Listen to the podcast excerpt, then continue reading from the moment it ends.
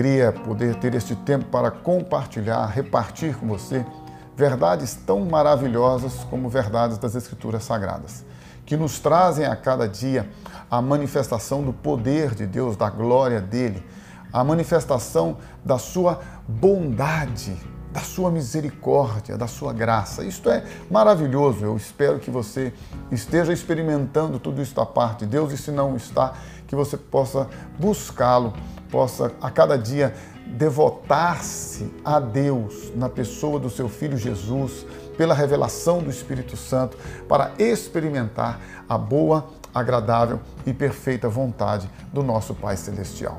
E lembre-se, não é porque você e eu merecemos, mas é por causa da graça dele, da bondade dele, do amor dele por você e por mim.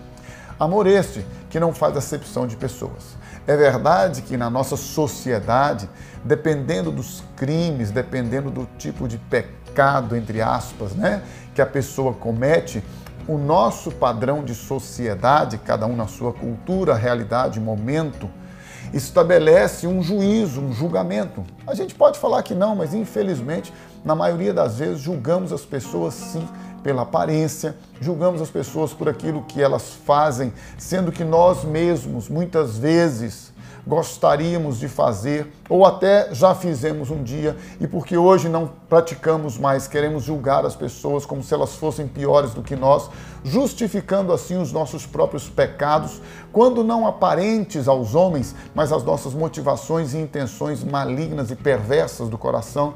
E tudo isso, só para a gente entender, coloca-nos no mesmo nível de todos. E é por isso que a Bíblia diz: que todos pecaram e destituídos estão da glória de Deus. É por isso que a Bíblia diz que não há nenhum justo, nenhum sequer. Portanto, todos nós dependemos da misericórdia, da graça e do amor de Deus. E este amor maravilhoso, ele é infalível. Deus alcança você e a mim de uma forma tão amorosa que nós somos constrangidos porque o amor de Cristo nos constrange, diz a Bíblia. Julgando nós assim que se um morreu por todos, Jesus, logo todos morreram, você e eu. Morremos para o pecado, morremos para a velha vida, morremos para o nosso passado e agora em Cristo todas as coisas são feitas novas. Novo coração, novo espírito, novo homem, novamente. E assim podemos viver agora desfrutando do amor de Deus e viver para glorificar a este Deus, manifestando assim aos homens, àqueles que estão próximos a nós, o amor deste Deus tão maravilhoso. Por isso, não endureça, não resista, entregue-se ao amor de Deus. Confesse Jesus como seu Salvador, como seu Senhor e o mais, Ele fará.